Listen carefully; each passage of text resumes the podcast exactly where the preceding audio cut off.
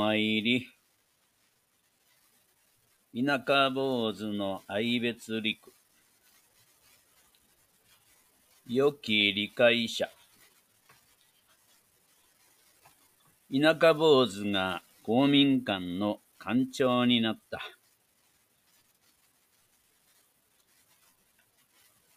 私が高野山大学の社会福祉学科第一期生として卒業するとき、私は寺を継ぐことに決心が至らず、しかし、大学側はできるだけ第一期生を全員就職させておかなければならないと考えていました。そのため、担当の先生から大阪の老人ホームでの研修を進められ、その後、そちらに就職も内定していました。内心、この就職によって、坊主にならなくても済むと、虫のいいことを考えていたのです。しかし、兄二人はそれぞれ就職し、三男の私が就職してしまうと、寺を継ぐ者がいなくなってしまうという現実に、結局、やむなく、親父の説得を受け入れ、老人ホームへの就職は諦めたんです。親父は、役場勤めと坊主の二足のわらじを履いて、なんとか息子三人を大きくしてくれたのですが、私はというと、到底寺だけで生計は成り立たないため、それまでなかった日業というものを始め、日銭を稼ぐことを始めたんです。これは檀家さんにしても、初めてのことだけに、突然連絡もなしにお参りすることもはばかれ、前日に、明日ご命日なのでお参りさせてもらっていいですか？と、電話をかけてからお参りすることにしました。おかげで月に100件ぐらいのお参りがあり、約10万円ほどが私の基本給のようなものとなりました。とは言いながら、朝のうちに仕事が終わってしまい、暇な時間を持て余していました。そんな頃、暇を持て余している若者がいると思ってくれたんだろうか。役場の教育委員会から公民館の主事になってもらえないかとの連絡が入りました。仕事の内容を聞かせてもらい、主事の場合、月に2万円程度の報酬があることも分かりました。私は暇つぶしになるし、基本給に2万円も上乗せされることで一石二鳥だと考え、引き受けました。私の場合、非常勤で、公民館の鍵の管理と開校されている各教室の御用使いのようなことが主な仕事で、年1回の公民館協力委員会という総会と、たまに役場での会議に出席すればよかったのです。2年後、前館長が退任すると、今度は公認の公民館長として就任することになり、主事は青年団の元気な若者にお願いをしました。私はその後7年間、報酬なしの名誉職である館長を務めることになったのです。しかし、年々町の予算が削られる中で、公民館全館の掃除を請け負っていた業者の清掃が廃止されるなど、利用者負担が原則となって、みんなで作る公民館活動という方向へ転換していく必要に迫られるようになってきました。私が公民館に関わった時に開講されていた教室は、カラオケ教室と書道教室と高齢者学級の3教室だけだったため、教室を増やそうと考えていた私は、音楽を教えている同級生の先生に頼んで、コーラス教室を開設することにしました。さらに、地域の小学校の校歌を作詞した先生に呼びかけ、川柳、俳句の教室を開講してもらいました。私自身も当時勉強していた護衛歌と三味線の教室を開き、館長と講師の二役をこなしながらも、さらに大正ごとや太鼓教室も開設し、田舎の公民館は徐々に活況を呈するようになっていったのです。公民館活動が活発になってくると、当然のように発表の機会も必要となり、そのための文化祭を開催することになりました。この文化祭は展示や発表だけではなく、若者と高齢者の交流もゲートボールなどを通して行い、一層地域の人々の絆を深めることに役立ったと考えています。このことを証明するように、我が村の公民館を含め、この町には5つの公民館がありますが、翌年から3つの公民館が同様の文化祭を開催することになったのです。私はこれに意を得て、文化祭を開催していない残りの一館も含め、それぞれ持ち時間30分に限定した全公民館の文化祭といえる公民館フェスタを開催することにしました。さらに私はいくつかの地区がそれぞれ別々に開催していたソフトボール大会や野球大会には若者ばかりである程度腕に覚えのある人でないと参加できないという欠点をなくすため、これも公民館の事業の一環にして、誰でも参加できる大運動会、公民館運動会にすることを提案しました。しかし、初めてのことは協力を得ることがなかなか難しいものです。しかも、各地区の区長さんや公民館協力委員会の委員さんたちは、一年限りの人が多いため、新しいことに積極的な人は少なく、ましてや農繁期や暑い時期などには、とても開催できる状況に話がまとまらないのです。私は諦めず、提案に対する協力を訴えました。合唱。ようお参り。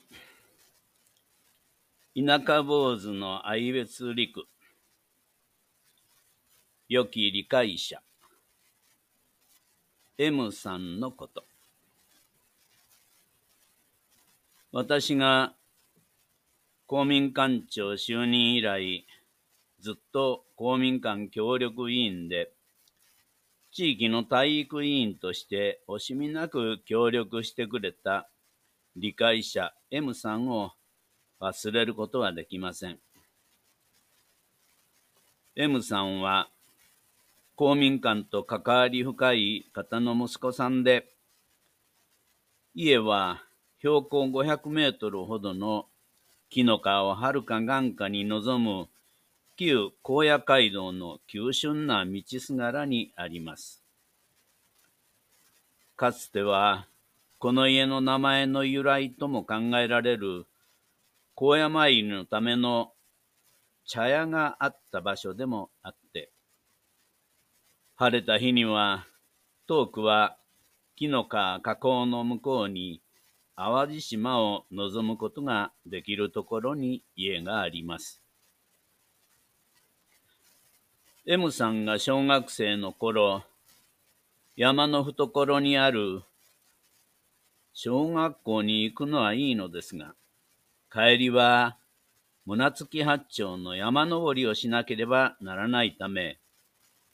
冬の帰宅時間には薄暗くなっていることもあったと笑って話していました。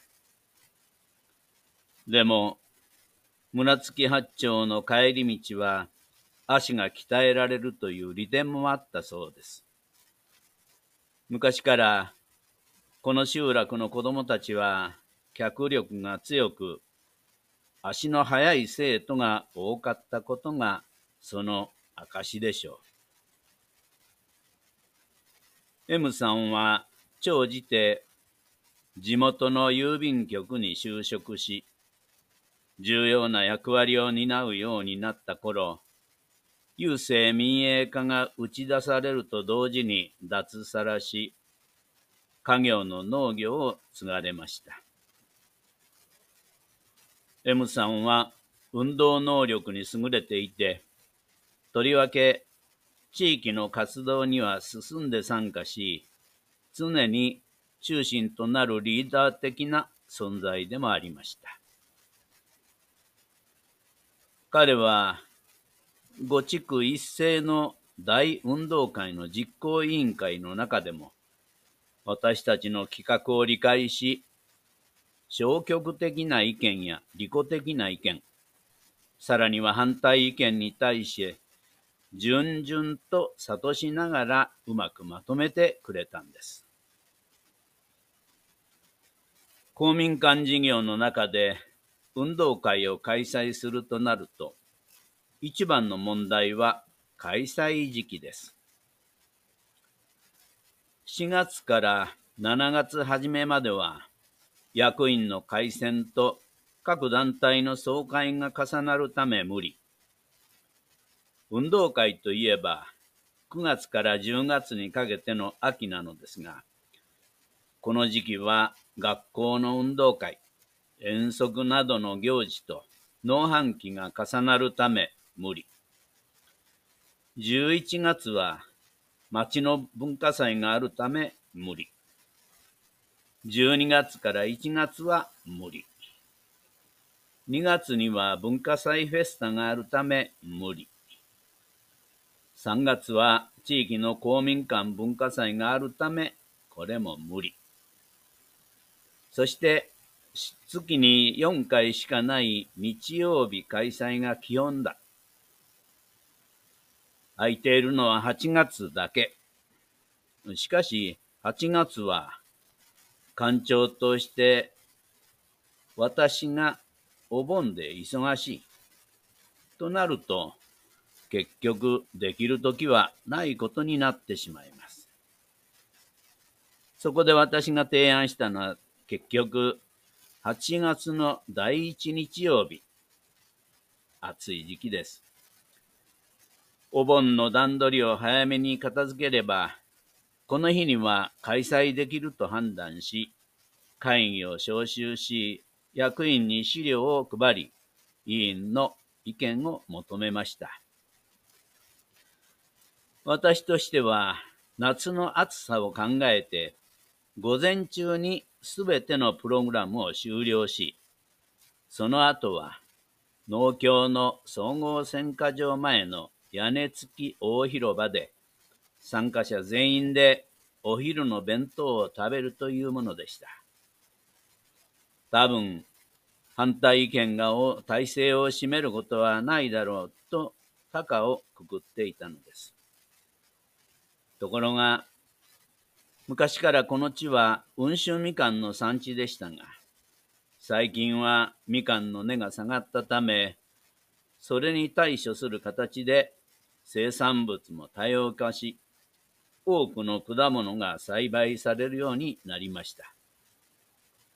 その中には、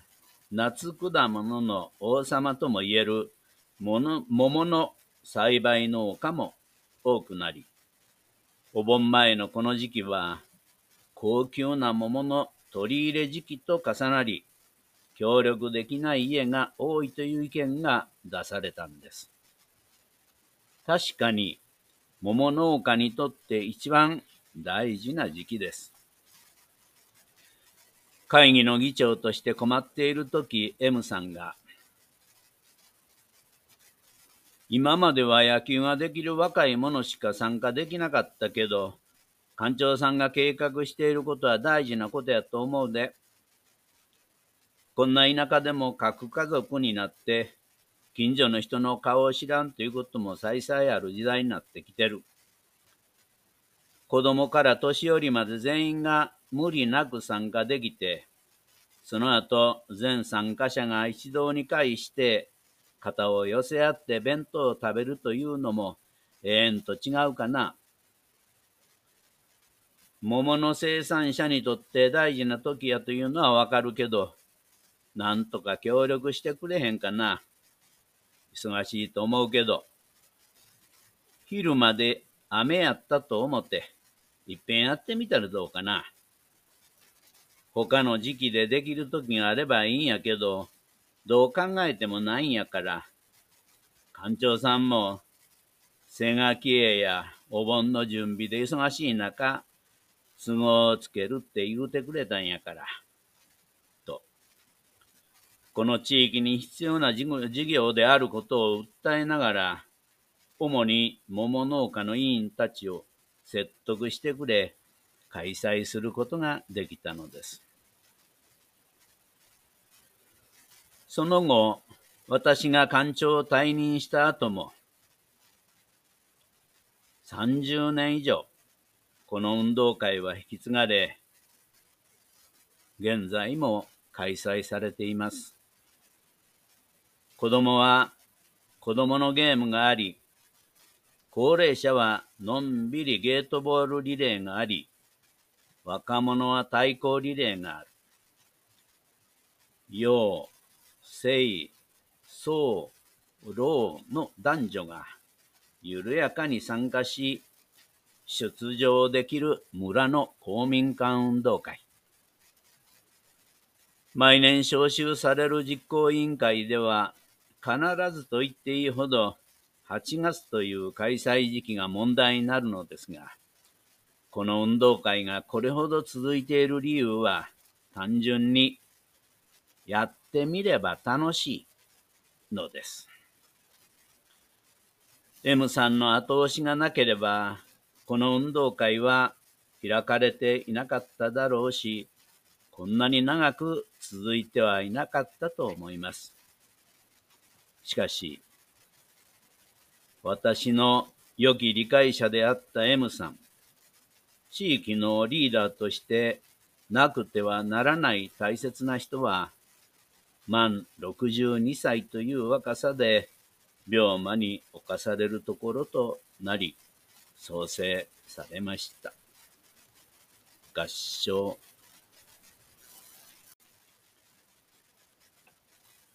ご家族に送った三短文。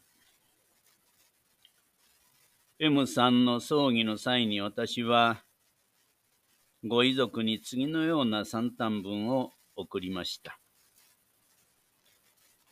昭和、平成の御代を数々の苦労で乗り越え、家門流昇はひとえに個人の努力の賜物でありました。個人は長く郵便局に勤務され、重要職を務められ、その後、家業の農業を営まれつつも、加えて数々の社会貢献を成し遂げられました。個人はその人柄たるや聡明かつ知恵に満ち、勤務の傍らも社会教育文化活動に情熱を傾け、その功績は他の模範とするところであります。されど悲しいかな、晩年は病魔の犯すところとなり、六十有三歳を一語として、天は弱いを課さず、徒卒浄土へと往生されたのであります。この意に鑑み、隠語を送ります。随宝山不動寺義経合唱